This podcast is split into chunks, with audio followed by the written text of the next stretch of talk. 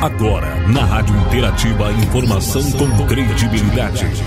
Notícias que são destaque no Brasil e no mundo.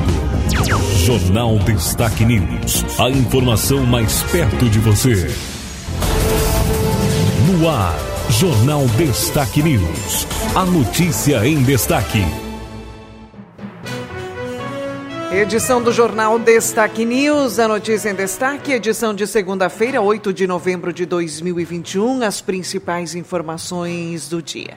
Estamos na estação primavera, fase da lua nova, com mudança para a lua crescente, na próxima quinta, dia 11. Notícias e informações, nosso Jornal Destaque News, as principais notícias do dia. Apresentação, Marci Santolin. Jornal Destaque News. A notícia em destaque. As informações de hoje em destaque, já já falaremos das notícias do nosso estado, também notícias no cenário político, informações gerais. Antes, nós vamos trazendo os nossos destaques locais. Nós temos informação, a nossa equipe participou na última sexta-feira do pré-lançamento da terceira temporada do espetáculo Patara, O Mundo de Noel. Vamos com a reportagem especial. Reportagem especial.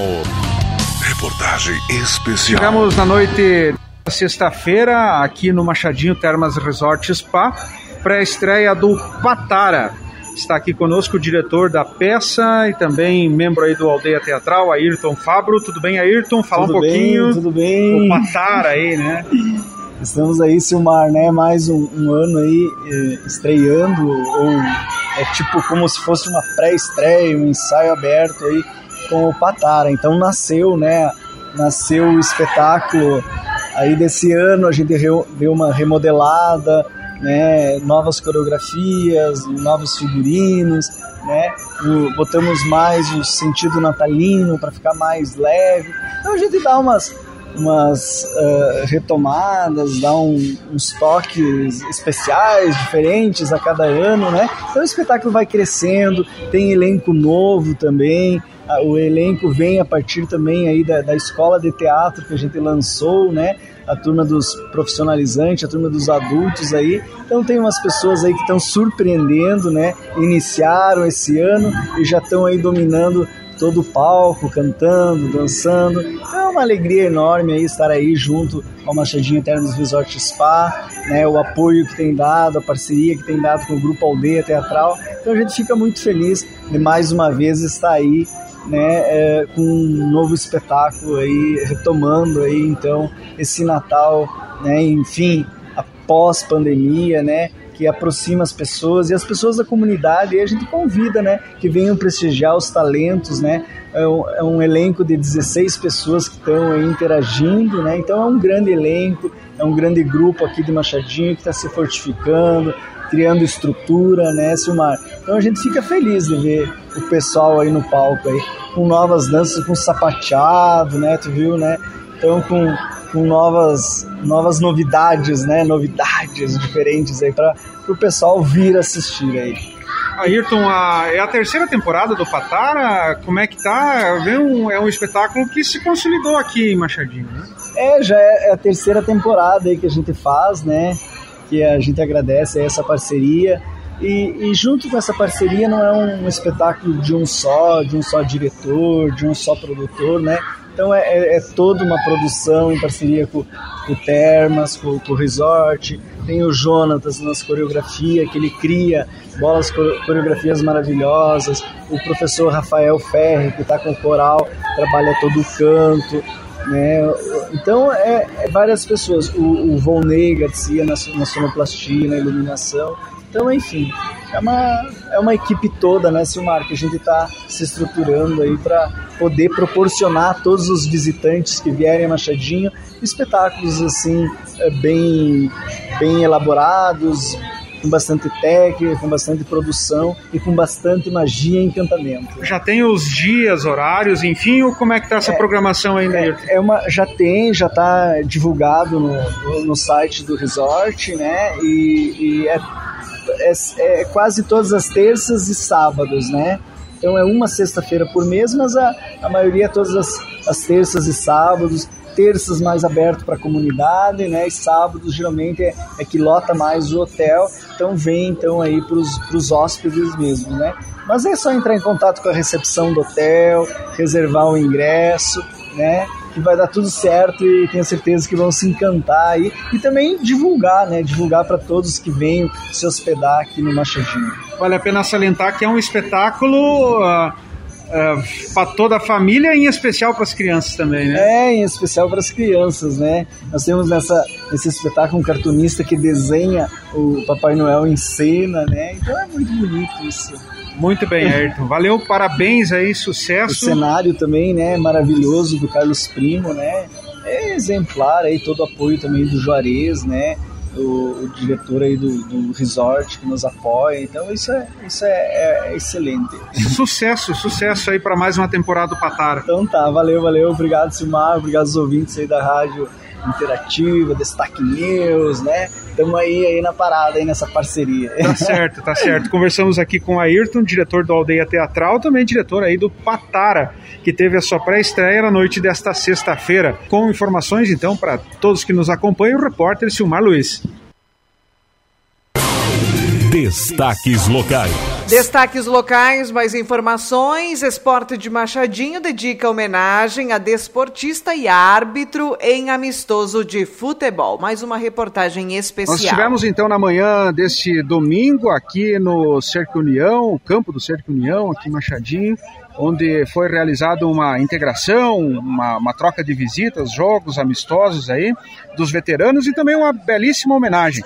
Mas quem vai explicar para nós sobre esse assunto é o Ademir Menon, ele que é o responsável pelo esporte no município de Machadinho. Ademir, explica para nós aí é, essa homenagem. É, cumprimentar aos nossos desportistas e a população de Machadinho, é, dizer que nesse, nessa retomada pós-pandemia, ou estamos ainda na pandemia uh, com o esporte, nós já tínhamos programado esse evento e agora ele está se concretizando no dia de hoje. Então, assim, é um encontro de veteranos, onde não há disputa de um campeonato, é só uma participação de quatro equipes. O veterano do União, que representa o Machadinho, aqui de Machadinho, o Barro Preto, que representa os veteranos de Capizal, os veteranos do Zorteia e os veteranos de Piratuba. Mas o momento agora é muito especial pela homenagem que eu entendo ser muito merecida que nós, nós como município, como esporte, de um modo geral, eh, queremos prestar aos nossos dois cidadãos que todo mundo conhece no Machadinho. O nosso Oswaldo Luiz Vec, nosso Nego Vec, que por muitos e muitos anos jogou bola, dirigiu o esporte do Machadinho. É, e nesse momento nós queremos homenagear ele, então, representando toda a classe de, de esportistas, de todas as modalidades, na pessoa dele seja representado todos os praticantes do esporte. E uma outra homenagem que eu sempre tinha comigo e esse momento chegou era prestar uma homenagem para o nosso nosso querido árbitro o Valdir Antônio Fortunati, o nosso Valdir Mick, que por muitos e muitos anos fazendo uma coisa que é um pouco diferente de jogar. Jogar, uh, tu tem um momento bom, uh, participa. Agora ser árbitro por mais de 25 anos aí encarando todas as adversidades, não ganhando nada, é, é, um, é uma consagração muito merecida. Então, essa nossa homenagem para o Valdir como árbitro, representando todos os árbitros do município que já passaram e que aí estão, é, e o Nego Vecchio como um atleta exemplar aí, é, que praticou um bonito esporte também todo o tempo e que representa os nossos desportistas que estão atuando hoje também. Menãozinha, duas pessoas que caminharam junto durante 25 anos, um apitando e outro jogando bola e fazendo muitos gols que nem o Nego Vecchio é, para mim é, é, muito orgulho representando o município de ter esse momento é, com eles aqui presente com nós, é, porque fazer homenagem depois que as pessoas não estão mais é, é complicado. Então eles estão vivendo esse momento aqui presente com todos esses amigos deles aí junto, é muito especial. O município de Machadinho Uh, com o Departamento de Esporte está proporcionando esse momento a eles. Depois vai ter a festividade de, de entrega de, de premiação ou de participação, premiação, e a gente fica muito feliz por isso. Muito bem, então vamos conversar aqui com os homenageados, começando com o seu Oswaldo Luiz Vec. o seu Nego Vec. Seu Nego Vec, satisfação recebê-lo aqui. Uh, o senhor foi um, um, desportista que até pouco tempo atrás aí eh, estava conosco, estava nos campos, agora um grande apreciador aí, um colorado de, de primeira mão também, né? Uh, seu Oswaldo, falar um pouco aí da, da emoção do esporte aí. Eu, eu, graças a Deus, sempre joguei. Mas eu também progredi um pouco eu, fui, eu ia para Santa Catarina e jogava sempre bem e ganhava razoavelmente bem. Claro que aqui do Machadinho o pessoal não, não cobrava dinheiro, né? não tinha isso de pagar. Mas tinha sempre a boa vontade. Eu tenho meu pé direito quebrado. Eu tive que ir a Passo Fundo consertar minha perna por causa do esporte que aconteceu no jogo lá em Erechim, ou Ipiranga, e eu e o senhor atuava como, como goleiro ou era ah, o senhor era na, na, linha? Eu, eu, eu, tinha, eu jogava de goleiro dependendo do dia, e senão eu era centroavante. Mas nas duas partes eu participava. E aqui na região o senhor jogou em vários lugares, né? Nas capelas nossas aqui íamos naquele tempo ali, porque aquele lugar era um pequeno, né? Não tinha muita grana. E vai no canudo, nós tinha, tinha um carrinho, um fusquinha, eu tinha fusca. Para ir para Santa Catarina a gente ia para lado de cima, lá com outro tipo de carro. Sempre fui com automóvel. Graças a Deus. Não era luxo, era campinho. Pedacinho, graças a Deus por outro lado aí, né, é, pessoal, do jogador também é necessário o árbitro, não é mesmo, seu Valdir? É, o árbitro. Como é que o senhor, como é que o senhor se sente aí, é, recebendo a sua homenagem, seu Valdir? Me sinto muito feliz pelo compadre Menãozinho, o Nego Vec, vocês e todos veteranos, coisa que eu sempre gostei na vida, apitar. Apitei, eu acho que uns 35 anos apitando o jogo e, e é a coisa que eu mais gosto do mundo. Porque tem as pessoas que gostam do, do futebol, tem outras pessoas que gostam, por exemplo, de andar de moto, tem uns que gostam de laçar um rodeio. É e os, e a, o divertimento do senhor era então a, a arbitragem, apitar o jogo. É, é a coisa que eu mais gostava. Bandeireava, apitava. Nós saímos esses mundão afora aí, era regional, municipal, amistoso, tudo. E as críticas? Como é que o senhor lidava ah, com as críticas? Eu não dava muita bola.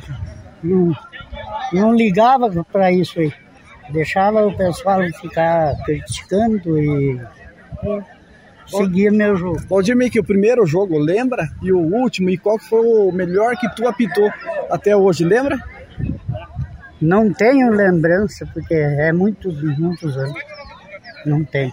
Mas o último que eu apitei, eu apitei aqui. O time do, do bairro. E um que o senhor gostou mais? O jogo que mais o senhor gostou de, de apitar? Ah, eu gostava mais era se fosse um municipal, um regional. Aí eu gostava. Um jogo bem disputado. Bem disputado. Eu gostava mesmo. E o amistoso também gostava por causa que é uma, uma parceria, entendeu? Mas o que eu mais gostava era regional e municipal.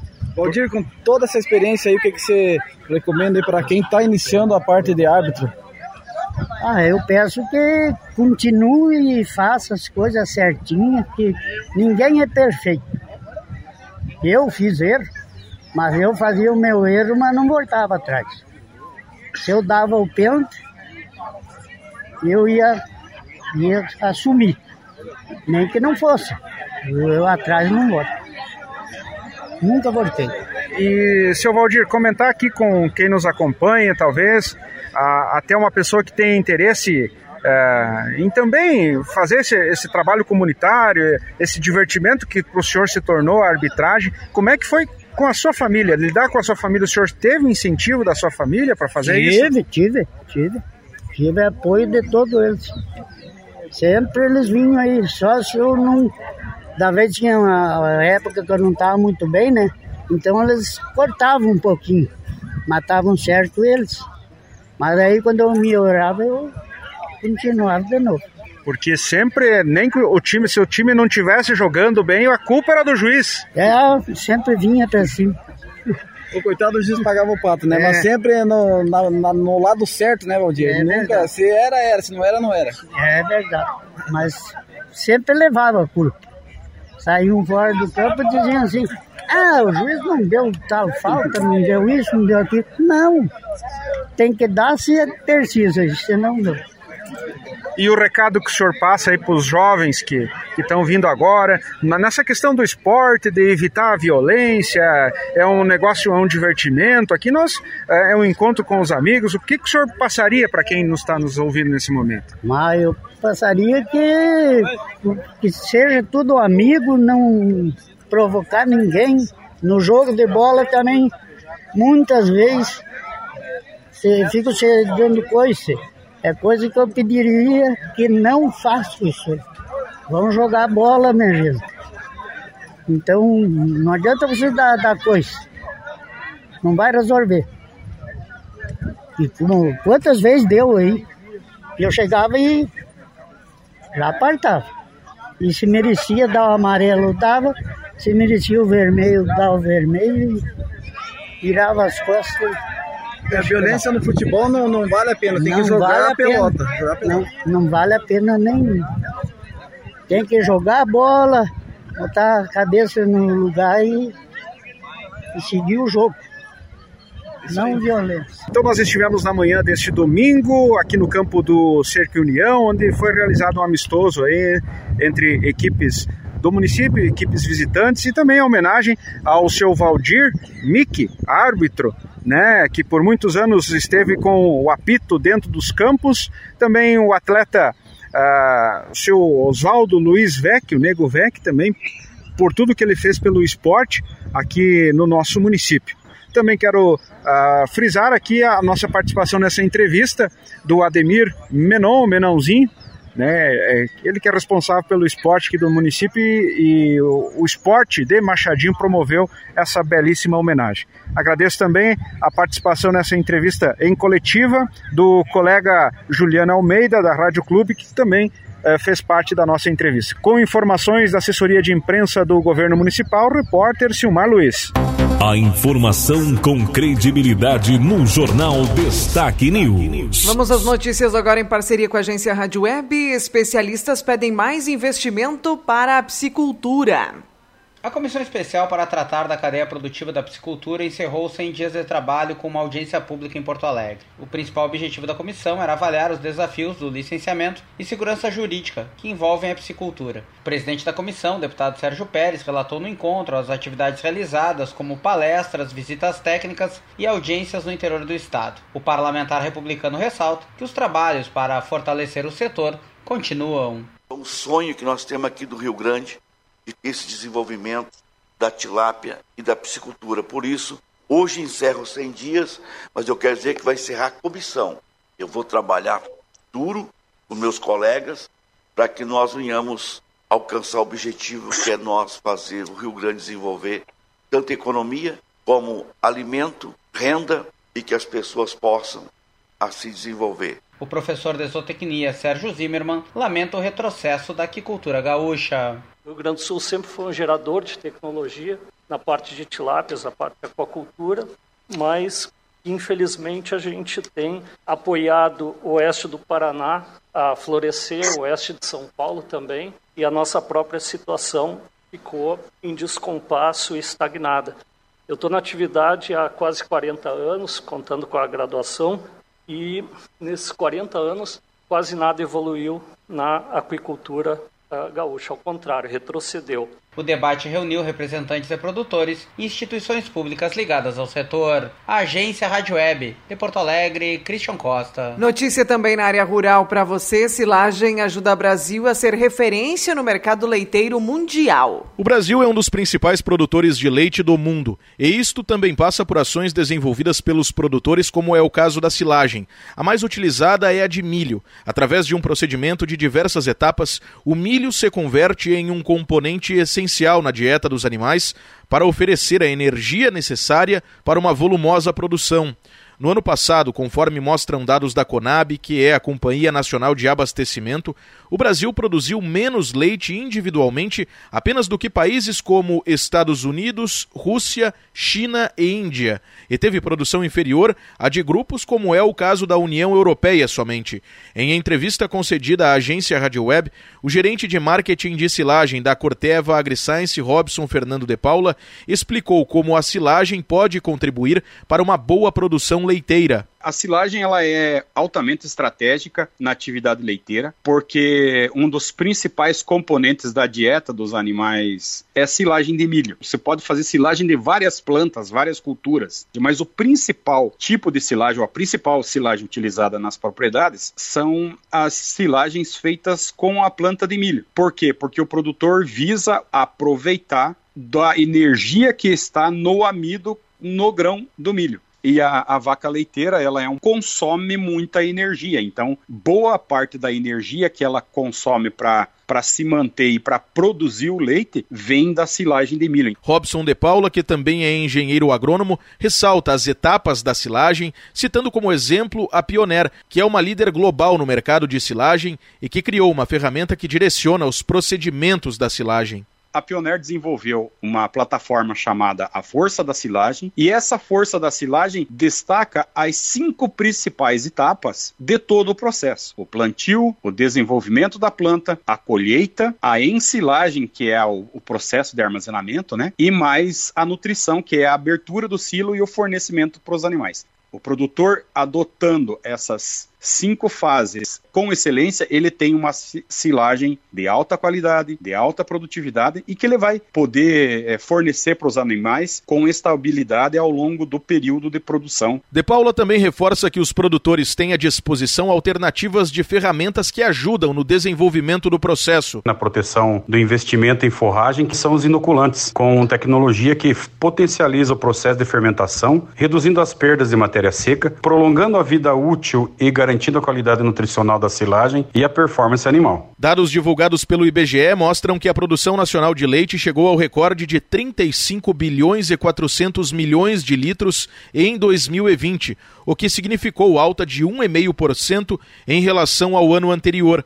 Segundo afirma o porta-voz da Corteva AgriScience, da mesma forma que a silagem também ajuda neste tipo de produção, a leiteira, o mesmo vale para outras atividades ligadas à pecuária, como é o caso da produção de carne.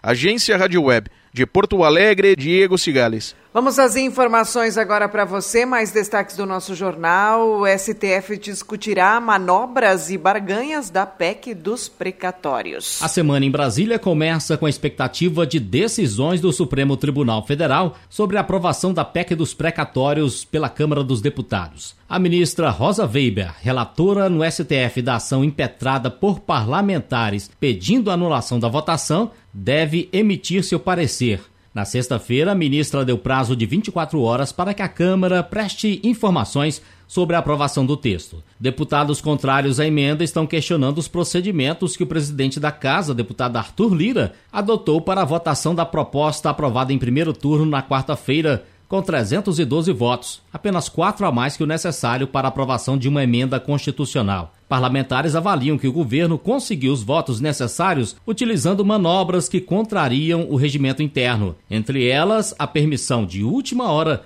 para que deputados ausentes por estarem representando o país na COP26 votassem de forma remota. Outro ponto foi a inclusão de uma emenda aglutinativa apresentada antes do registro das outras emendas que lhe serviriam de base. Para o ex-presidente da Câmara, Rodrigo Maia, Arthur Lira não podia incluir a proposta. É, no rito, você vai enfraquecendo a instituição Câmara dos Deputados. Aliás, eu acho que tem sido o objetivo tanto do Poder Executivo como do comando do Poder Executivo. Enfraquecimento das instituições. Uma outra ação já com decisão preliminar da ministra Rosa Weber suspende o pagamento no chamado orçamento secreto das chamadas emendas do relator, que teriam sido utilizadas como moeda de troca para obter apoio de deputados para votarem a favor da PEC dos precatórios. Segundo o site Contas Abertas, às vésperas da votação, o governo empenhou 909 milhões de reais em emendas parlamentares, valor que representa 30% do que foi empenhado em todo o mês de outubro. A barganha indignou o líder do PSB na Câmara, deputado Alessandro Molon. Seria usar o dinheiro público para aprovar uma PEC que garante mais dinheiro público para ser usado de forma secreta, sem qualquer transparência, e contra o interesse público. A expectativa é que o STF paute a questão no plenário na terça-feira, já que a decisão preliminar afeta diretamente o Executivo e o Legislativo. Agência Rádio Web de Brasília, Alain Barbosa. Vamos a mais informações no nosso jornal de hoje também. Municípios tentam recuperar 15 bilhões de reais para a educação. É notícia também hoje, Novembro Azul alerta para o aumento dos casos né, de câncer de próstata. A informação com credibilidade no Jornal Destaque News. Mais destaques na nossa edição, temos mais informações gerais para você. Estados Unidos reabrem suas fronteiras nesta segunda. Os viajantes o, aos viajantes, né, os Estados Unidos pedirão certificado de vacinação, teste negativo para a Covid e sistema de rastreamento de contatos pelas companhias aéreas. Brasil tem 59 mortes por Covid-19 e fecha uma semana com média abaixo de 300. O país teve total de 6.115 casos registrados do coronavírus. Falta matéria-prima para micro e pequenas empresas né, industriais, aponta CNI. O panorama da pequena indústria mostra que o problema persiste há cerca de um ano nas indústrias de transformação e também construção. Ontem, a avião que levava Marília Mendonça foi retirado do local da queda para ser periciado. Polícia também vai analisar material genético das vítimas. A perícia do avião vai ocorrer no Rio de Janeiro. Marília Mendonça, eleita cantora do ano no prêmio Multishow 2021. Com isso, as votações nessa categoria foram canceladas. No nosso estado, de forma obrigatória, alunos voltam às aulas presenciais nesta segunda-feira. Para o governo, o momento é propício para a retomada da obrigatoriedade da presença física nas aulas. Informações para você, destaques de hoje. Destaques esportivos. Vamos às informações aí da dupla Grenal. O Grêmio precisará igualar aproveitamento de líderes do Brasileirão para evitar queda. A Tricolor trabalha com seis vitórias nos últimos nove jogos, o que representa desempenho de 60%. Atualmente tem 29,9%. Mancini tem pior arrancada entre técnicos do Grêmio na temporada. Com a derrota no Grenal, o atual treinador soma quatro derrotas e uma vitória pelo tricolor. Grêmio que tem confronto amanhã pelo Brasileiro em casa às 21h30, joga contra o Fluminense. Edenilson se declara o Inter e vira jogador mais decisivo do grupo em Grenais. Meia-campista tem agora quatro participações em gols em clássicos e também publica mensagem emotiva ao clube. Tyson dedica a vitória no Grenal para a torcida e revela a ligação com Dale. Me desejou boa sorte. Inter mostrou estratégia inteligente e mereceu vencer o Grenal. O time aproveitou o tempo extra para se preparar. No Brasileirão, então, os resultados do final de semana. O Corinthians venceu o Fortaleza por 1 a 0 O Grenal, né, o Internacional venceu o Grêmio por 1 a 0 também. Resultado de 1 a 0 foi do Fluminense contra o Esporte. O Palmeiras venceu por 2 a 0 o Santos. O Atlético Mineiro venceu o América Mineiro por 1 a 0. O Atlético Paranaense marcou dois sobre o Bragantino e o Bahia venceu São Paulo por 1 a 0. Resultados então das competições Campeonato Brasileiro, informações do final de semana. Agora em destaque a previsão do tempo. O sol aparece em todo o Rio Grande do Sul nesta segunda. Nuvens são esperadas na maioria das regiões, mas serão poucas. No oeste, inclusive, ocorrem momentos com céu claro. No médio Uruguai, na divisa com Santa Catarina, não se descarta instabilidade isolada. A massa de ar frio trouxe um amanhecer de temperatura baixa para o sul e o leste gaúcho, que terá um dia agradável, então, para a época do ano. No oeste e noroeste e mais ao norte do estado, porém, a influência do ar frio não chegou aí e não trouxe, né, as mínimas tão baixas. As máximas sobem mais com o calor no período da tarde. Uma grande massa de ar frio de trajetória oceânica vai trazer uma semana incomum para o mês de novembro no Rio Grande do Sul e derrubar a temperatura em grande parte do sudeste do Brasil. As marcas nos termômetros podem ficar abaixo da média do que é normal para essa época do ano por vários dias seguidos. A passagem de uma frente fria associada a um ciclone extratropical já derrubou a temperatura durante o sábado, né? Com a ocorrência da chuva e vento em diversas regiões.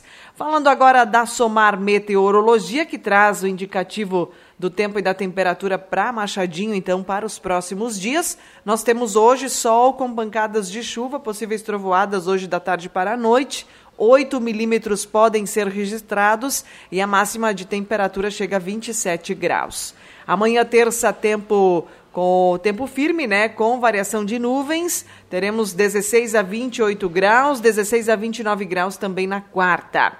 Quinta-feira, sol com pancadas de chuva e possíveis trovoadas, 17 a 27 graus, 6 milímetros quinta, mais 6 milímetros na sexta. Sábado, predomínio do sol, domingo também. Sábado, mínima de 9 graus, máxima de 25. Domingo, 13, a mínima chegando a 30 graus a máxima. Semana que vem, segunda-feira, no feriado, tendência de pancadas isoladas, 2 milímetros, 16 a 29 graus. Para a semana que vem, vários aí registros de pancadas de chuva, aquelas chuvas de verão, chuvas isoladas com baixo volume, mas que podem ocorrer. Para a semana que vem, as mínimas ficarão na casa de 17, chegando a 29 graus a temperatura máxima. Destaques para você, informação tempo e temperatura somar meteorologia. Acesse também www.destaquenews.com. Também informando, na última sexta-feira nós tivemos aí precipitação de chuva no perímetro urbano da cidade. O volume de chuva registrado na noite, né, de sexta-feira teve um acumulado de 40 milímetros. Notícias para você, finalizando a edição do nosso jornal. Termina aqui mais uma edição do Jornal Destaque News. A informação com credibilidade. Aqui, na sua rádio.